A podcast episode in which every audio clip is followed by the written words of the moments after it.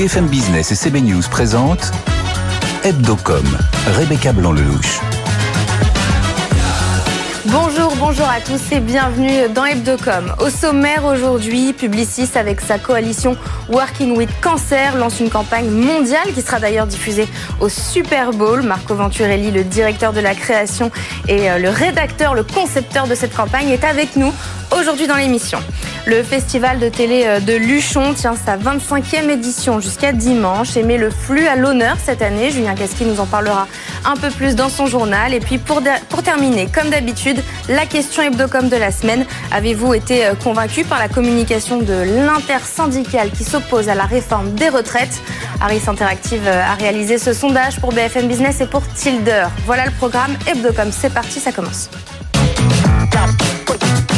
BFM Business, Hebdocom, l'invité média. Comme d'habitude, évidemment, je suis accompagnée de Frédéric Roy, rédacteur en chef CB News. Bonjour Frédéric. Bonjour Rebecca. Alors aujourd'hui, on va parler euh, d'un événement euh, mondial, la nouvelle campagne de lutte contre les préjugés sur le cancer, euh, les insécurités que la maladie peut provoquer, notamment sur le lieu de travail et dans la vie professionnelle. C'est une campagne made by Publicis suite à la coalition Working with Cancer lancée par le patron du groupe Arthur Sadoun à Davos le 17 janvier dernier.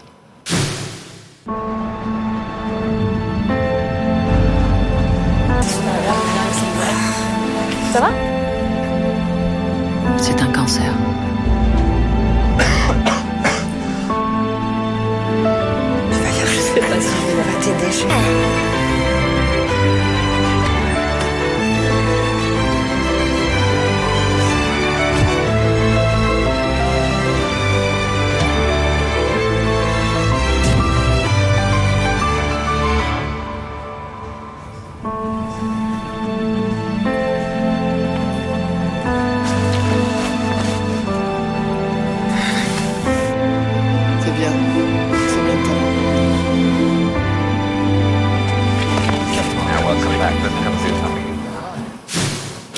Nous accueillons aujourd'hui euh, le concepteur, rédacteur de cette campagne, Marco Venturelli. Bonjour. Bonjour. Merci d'être avec nous. Euh, vous êtes euh, directeur de la création de Publicis en France et président de Publicis Conseil. Le film s'appelle Monday et il va être diffusé au Super Bowl cette année, le plus bel écran publicitaire du monde. Est-ce que c'était prévu ça au moment de la conception? Euh, pas vraiment. C'est un film qui a un genèse assez particulier pour qui connaît pas l'histoire. Euh, en fait, euh, Arthur Sadoun, que c'est le patron du groupe Publicis, euh, il était diagnostiqué d'un cancer euh, l'an dernier, et, du coup, il a, il a traversé une période assez intense. Et c'était promis que quand il revenait, et il aurait fait quelque chose pour changer euh, les, les, problèmes de, de, de, de du cancer dans les lieux de travail. Et tout ça, c'est suite à l'effet que quand il a choisi de rendre public sa maladie, que c'est une un, chose assez rare pour un PDG d'un groupe de la taille des Publicis, il a reçu des milliers et des milliers de messages dans tout le monde euh, des salariés pour les remercier de cet âge de courage. Et il a un peu ouvert un porte et du coup, on a choisi de faire qu'est-ce qu'on sait faire nous un peu, c'est d'utiliser la puissance des de médias, de la communication, de le storytelling, ces cas-là, pour euh, euh, changer les choses. Pour créer un, un, un, objet un peu qui euh, a comme objectif qu'elle de euh, rappeler que chaque fois qu'on croise quelqu'un euh, qui a qui a été touché pour le cancer, c'est une personne qui très probablement il a vécu un énorme odyssée personnelle et qu'il a besoin surtout d'empathie. On a des données assez incroyables euh, grâce à les associations qui ont travaillé avec nous, qui nous démontrent à quel point c'est important pour les rétablissements euh, d'avoir oui, d'avoir un support euh, des, que, mm. pas des, des gens autour de nous. Et alors justement, euh, comment on, on, conçoit une campagne où on sait qu'elle va être à destination du monde entier? C'est quoi les, euh, les règles? C'est quoi les, les, ingrédients pour concevoir une campagne mondiale? Alors ça, je pense que ça va être euh, peut-être la seule campagne de l'histoire du Super Bowl qui n'a pas eu de tests. Hein, oui. Parce que, et, et surtout, c'était pas comme pour reprendre votre question d'avant, c'était pas prévu que ce soit Super Bowl. Arthur, il vous a juste dit, fais un film. Arthur, la vérité, c'est encore plus, plus dépressionné ça parce qu'Arthur a dit, fais un film, je vais pas voir, je veux pas savoir tout le monde quand c'est terminé. Et après, il m'a appelé. Avant de voir le film, il m'a dit, tu penses que ton fils a tient en 60 secondes pour le Super Bowl? Avant de les voir. Ah oui, du coup, pression, Double niveau pression. triple. Même une fois que vous l'aviez fini, vous avez- Ouais. Euh, le tournage a été en grande partie euh, réalisé avec les équipes euh, à, à Gustave Roussy, de l'hôpital, de l'institut Gustave Roussy. Comment ça s'est passé la collaboration? Oui, c'était un- déjà encore une fois, je veux remercier Gustave Roussy et toutes les associations Working with Cancer et tous les partenaires parce que pour le soutien qu'ils nous ont donné, on avait vraiment besoin, on avait l'envie que soit le plus authentique et le plus vrai possible. Du coup, c'était important de tourner dans vrai hôpital, avoir le- le- les conseils des vrais médecins pour pas de raconter des histoires qui n'existent pas. Euh, c'était assez intense parce que euh, c'est évident, les cancers, les cancers, comme on dit dans les films, touchent une personne sur deux dans l'art de sa vie. Et là, on s'est rendu, on s'est rendu compte à quel point c'est vrai parce que Sur entre le les, plateau, hein. sur les plateaux, euh, dans les tournages, on s'est rendu compte que chiffre, il est vertigineux. c'est incroyable. Et, et un, un petit anecdote euh, qui m'a vachement touché. Les, il faut savoir que l'acteur principal du film, euh, c'était lui-même diagnostiqué d'un cancer. Euh, il a pas très longtemps, et c'était pour ça qu'il a voulu euh, faire Ouais. partie du film. Mais c'était vachement intense pour lui quand on était en train de, de tourner dans les mêmes euh, situations ou de, de, dans- l'hôpital. C'était vraiment un, un truc intense pour lui, mais il, a, il, il est à la fin il est très content d'avoir fait ça parce qu'il pense que c'est un, un sujet important.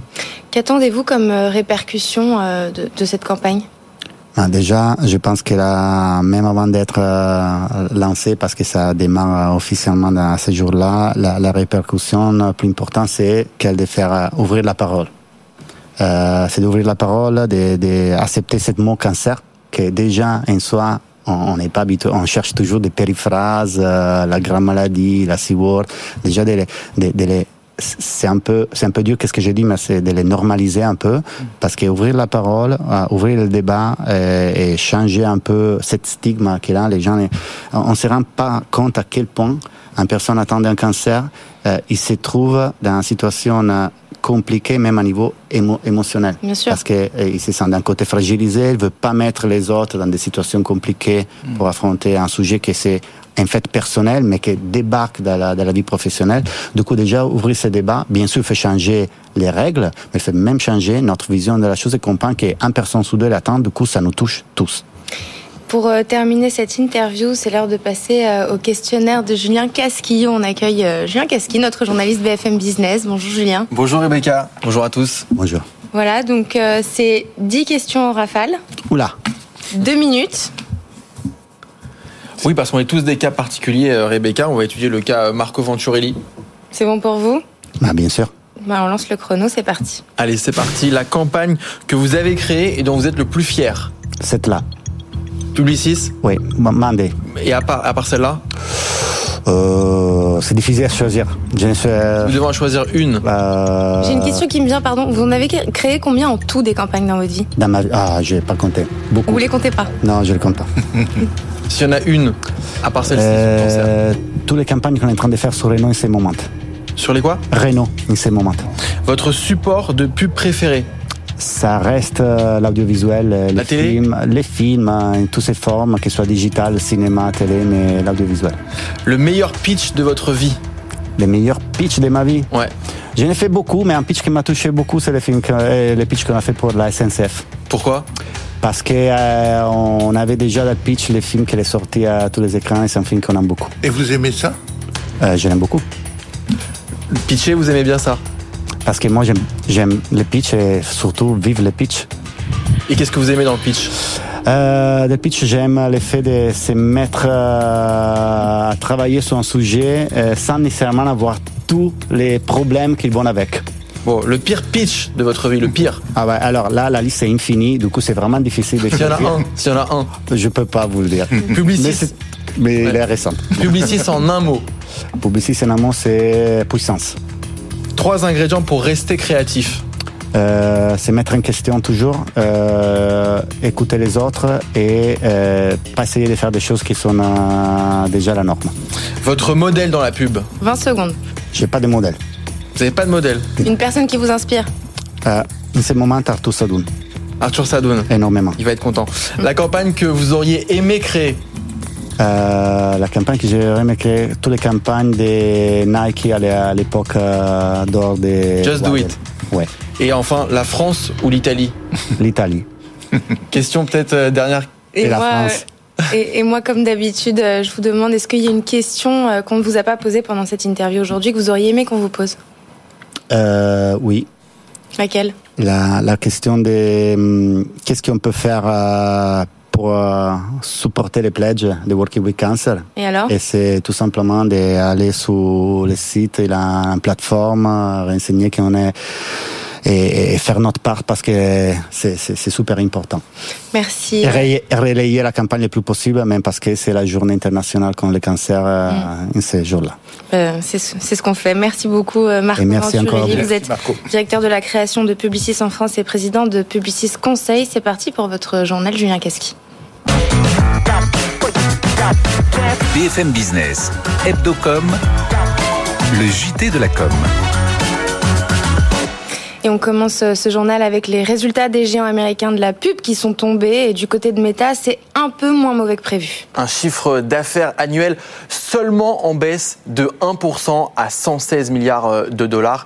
C'est quand même historique pour Meta d'enregistrer une baisse, mais le nombre d'utilisateurs continue sa progression. Facebook atteint les 2 milliards d'utilisateurs actifs quotidiens. Et en tout, c'est 3,7 milliards de personnes qui utilisent au moins un des services de Meta.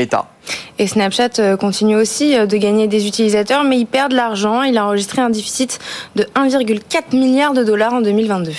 Le marché français de la pub en ligne progresse, lui, de 10% en 2022, selon le dernier observatoire du syndicat des régies Internet. La pub sur les moteurs de recherche reste le principal segment devant les réseaux sociaux et les bannières.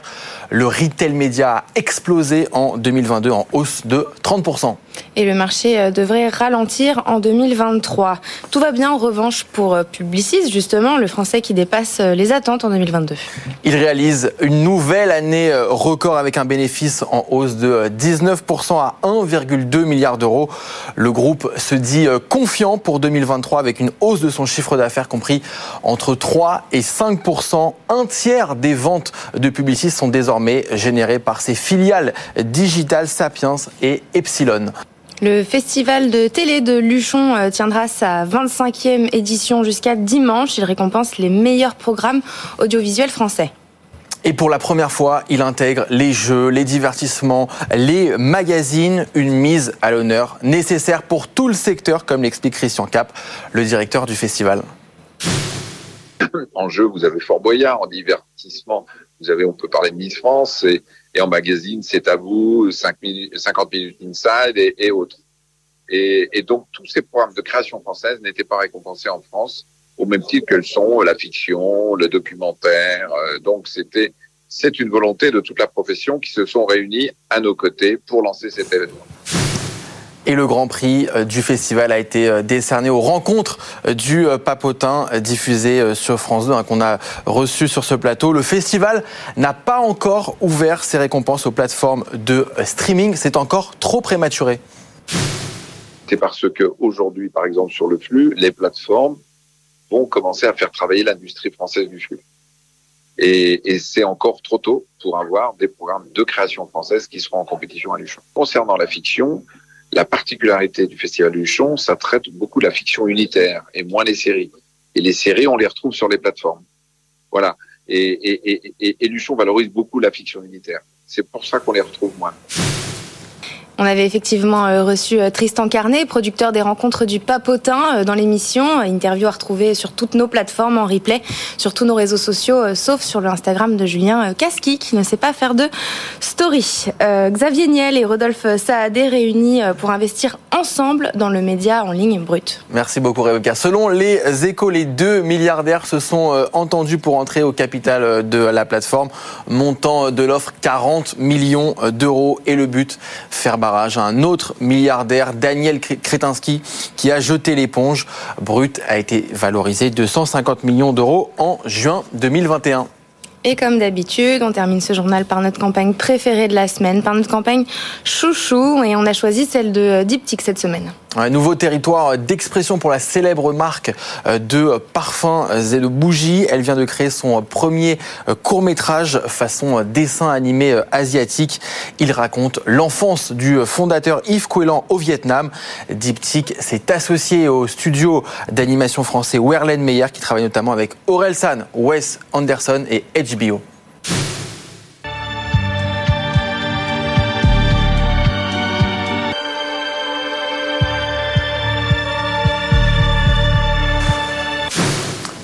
Ce film sera euh, diffusé au Japon, en Corée, en Chine et à Hong Kong sur des écrans publicitaires à l'extérieur. Il sera aussi en salle au cinéma aux États-Unis, en Angleterre et bien sûr en France. Merci Julien, c'est parti pour le Focuscom. BFM Business, Hebdocom, le Focuscom. Deuxième journée de grève contre le projet de réforme des retraites mardi dernier. Au total, entre 1,3 million de personnes selon la police et plus de 2,5 millions euh, selon les syndicats. Une réussite pour l'intersyndicale qui annonce deux nouvelles dates. C'était 11 février, respectivement une journée de grève et une journée de mobilisation. Avez-vous été euh, convaincu par les différentes prises de parole euh, des représentants des différentes organisations syndicales en opposition à la réforme des retraites? Et la réponse est oui à 62%. 6 Français sur 10 se déclarent convaincus, soit euh, le double du score d'il y a deux semaines. Harris Interactive a réalisé euh, ce sondage pour BFM Business et pour Tilder. Geoffrey Pouget, bonjour. Bonjour. Vous êtes directeur associé chez Tilder. Fabrice Pelosi, bonjour. Bonjour. Vous êtes directeur associé chez Epoca. Geoffrey, euh, les Français sont chaque jour de plus en plus aux côtés des syndicats. Comment les syndicats réussissent-ils leur communication? Alors effectivement, on peut lire euh, un petit, euh, euh, une petite interaction entre le fond et la forme, puisque de facto, on a plus de répondants sur ce sondage qui s'expriment défavorables à la réforme et que donc, généralement, ça doit suivre aussi sur la manière dont on perçoit la communication des principaux artisans du non, en tout cas du rejet. En revanche, il y a quand même des clés de lecture à mettre en avant sur vraiment la partie communication de, de, de ces organisations aujourd'hui. Mm-hmm. Euh, déjà, le premier élément qui apparaît évident, mais qui est important à rappeler, c'est l'unité qui tient hein, de l'intersyndicale depuis le début de la mobilisation, l'unité euh, concrète euh, affichée dans les manifestations, en plateau, dans les médias et dans la communication. Euh, et c'est une unité qui est en plus incarnée, c'est-à-dire qu'on a aujourd'hui euh, deux leaders, alors une, intersyndicale qui en réunit plusieurs, mais aujourd'hui deux leaders très installés, Laurent Berger euh, et Philippe Martinez. Et force est de constater que les violons sont plutôt bien accordés jusqu'alors. les violons sont bien accordés et ensuite on voit que les plateaux sont également bien arpentés puisque euh, on a quand même une, une surreprésentation de ces personnalités-là. Euh, vous me direz, les syndicats passent souvent dans les médias, ça date pas d'aujourd'hui, mais le temps législatif est plus réduit, donc le temps médiatique se réduit lui aussi. Et je pense que euh, ils font autant de kilomètres aujourd'hui à parcourir les médias que euh, à parcourir le pavé lors des manifestations. Donc ça, c'est un, un, élément qui est quand même important. Donc l'union. Donc l'union qui tient. Euh, jusqu'à quand c'est la question et on va pouvoir en débattre puisqu'à partir du moment où ça va peut-être flancher, là, on, on, on verra des peut-être des éléments distension. L'autre élément qui est important, c'est aussi les coups de com récents, puisque les syndicats euh, sont aussi accompagnés, le gouvernement est conseillé, mais les syndicats euh, savent aussi communiquer, je l'ai dit tout à l'heure, avec une mhm. forme de professionnalisation aussi euh, de l'approche des médias. mais on l'a vu avec, par exemple, le, les Robins des Bois, donc ces actions des syndicats très ciblées sur la gratuité de l'énergie, sur les, les revendications de coupure d'électricité, sur les milliardaires. C'est des arguments populaires, même parfois populiste, mais qui arrive à quand même drainer de l'adhésion d'une partie euh, des Français. Et donc, euh, ce, fait est, on constate effectivement une adhésion assez nette euh, au discours syndical à travers ce sondage. Donc, union Écoute comme Fabrice, vous êtes Oui, bah, là-dessus, les syndicats ils jouent sur, du velours. Euh, au moment des Gilets jaunes, on se posait la question de savoir si les syndicats étaient morts. Euh, là, ils peuvent remercier la réforme des retraites qui permet effectivement, on le voit dans l'opinion, euh, personne n'a envie de travailler plus longtemps, euh, globalement. Donc eux, ils vont défendre une position qui fait euh, l'unanimité ou pas loin. Effectivement, il y a ce jeu sur l'intersyndicale. Philippe Martinez était dans le studio juste à côté il y a deux jours où à chaque fois, toutes les questions, il disait, écoutez, nous, chez nous, il n'y a pas de problème, tout le monde s'entend bien. Euh, il y a un autre point très intéressant, c'est que maintenant ils sont même en accord avec la Nupes. Ils se sont mis d'accord avec Jean-Luc Mélenchon sur la prochaine euh, sur la prochaine étape. Euh, donc après, le combat, il est totalement déséquilibré. Parce que c'est ce que j'allais dire. On a, bah oui, on a des syndicats qui peuvent jouer toutes les balles euh, celles qui passent et qui marquent un but, bah, ça les fait progresser dans Mhm. l'opinion. Et de l'autre côté, euh, on a un gouvernement qui n'a pas le droit à l'erreur. Euh, et d'ailleurs, ça se voit sur les plateaux. Alors aussi bien euh, les plateaux sont effectivement très bien garnis euh, de euh, représentants syndicaux. De l'autre côté, on le voit encore sur vos plateaux. Euh, eh bien, euh, très peu de ministres ont envie de défendre euh, le, le projet de le projet de loi. Euh, pareil du côté des députés. On a eu euh, un- une grosse erreur côté Franck Riester qui a été obligé de dire piégé que effectivement la réforme c'était compliqué sur le plan euh, pour les femmes que peut-être ça allait être à leur désavantage. Donc euh, ça c'est compliqué. Alors il y a des choses, on le dit, ils sont souvent accompagnés euh, du côté du gouvernement. On se demande est-ce qu'il y a euh, des médias training, est-ce qu'il y a des Q&A. Donc les Q&A, c'est des, des questions-réponses qui sont partagées. Et on le sait aussi, malheureusement, la réforme, elle est ultra complexe. Ce qui laisse la place à toutes les euh, euh, à tous les discours. Et donc là encore une fois, pour euh, les syndicats, euh, c'est du velours et ça leur permet de progresser dans l'opinion. La question, c'est c'est jusque quand, effectivement, puisqu'on parle d'unité. Aujourd'hui, il y a quand même des questions qui arrivent sur euh, est-ce qu'on fait la grève reconductible? Il y a Laurent Berger qui a cette formule on mesure pas la- l'efficacité syndicale à, à, euh, l'emmerdement enfin, des Français, c'est-à-dire on, on, une Ouais. posture de non-blocage. Euh, Aujourd'hui, jusqu'à quand ça tient? Il y a la côté CGT où on, on laisse la porte ouverte aux grèves reconductibles. Voilà. Est-ce que ce discours euh, uni va tenir? Et c'est là aussi euh, va dépendre de la réceptivité euh, des syndicats. Et j'ajouterais également que là, la bataille de l'opinion se fait dans la rue, à- par plateau interposé, à travers des déclarations. Le 6 février, la bataille de l'opinion se fera aussi par les débats dans l'hémicycle, qui va devenir aussi un vecteur de communication, non pas pour les par les syndicats, mais euh, pour la gauche parlementaire et les oppositions, qui d'ailleurs ont un peu laissé le jeu aux syndicats du coup, puisqu'on les entend moins. Et aujourd'hui, qui incarne cette opposition réellement, c'est les syndicats. Donc ils vont peut-être en profiter pour reprendre aussi euh, la communication à travers euh, tous les débats qu'on espère pas trop hystériques, puisque c'est une tendance malheureusement qui a constaté dans l'Assemblée récemment euh, sur sur la retraite. Donc la bataille de l'opinion va aussi se jouer là. Comme vous l'avez dit, euh, Fabrice, on n'entend pas beaucoup le gouvernement, mais qui quand même dégage un peu euh, un côté euh, banali- banalisateur euh, du sujet, qui tweet en disant on savait qu'il allait avoir du monde. Euh, Est-ce que c'est une bonne stratégie de communication de réagir comme ça? Il y a, y, a, y a une rupture en tout cas dans la communication. On était sur euh, un effort de pédagogie euh, en voulant montrer que la réforme est juste. Le fait est que justement cet effort de communication de- du camp opposé a déconstruit un petit peu cette stratégie-là. Donc euh, il y a dû y avoir des discussions pour se dire voilà maintenant aujourd'hui on rentre sur un registre de fermeté. Donc on, on ne bougera pas. En tout cas en l'état sur sur le 64 ans on ne bougera pas. Effectivement comme le disait Fabrice c'est quand même un jeu déséquilibré puisqu'on a, on est sur des camps qui sont assez, euh, assez statiques. Tout va aussi dépendre justement, j'y reviens, du 6 février, de à partir du moment où le projet va rentrer dans l'Assemblée, on va voir quelles stratégies de communication vont être mises en place et même avant cela, puisqu'on peut s'attendre quand même à une riposte, que ça soit de la partie euh, de la première ministre euh, ou du président qui, pour le moment, très volontairement, se reste au-dessus de la mêlée en prenant un marqueur plutôt européen, guerre en Ukraine, donc une autre casquette que celle de- des affaires nationales, ce qui ne veut pas dire qu'il ne suit pas ça, évidemment. Au contraire, je pense qu'il y aura des réactions euh, par rapport à ce rapport de force. Très très très rapidement, pour terminer, on voit que la jeunesse est hyper mobilisée, elle est dans la rue. Quels sont les éléments euh, de com qui euh, a été euh, euh, qui, qui les ont euh, séduits?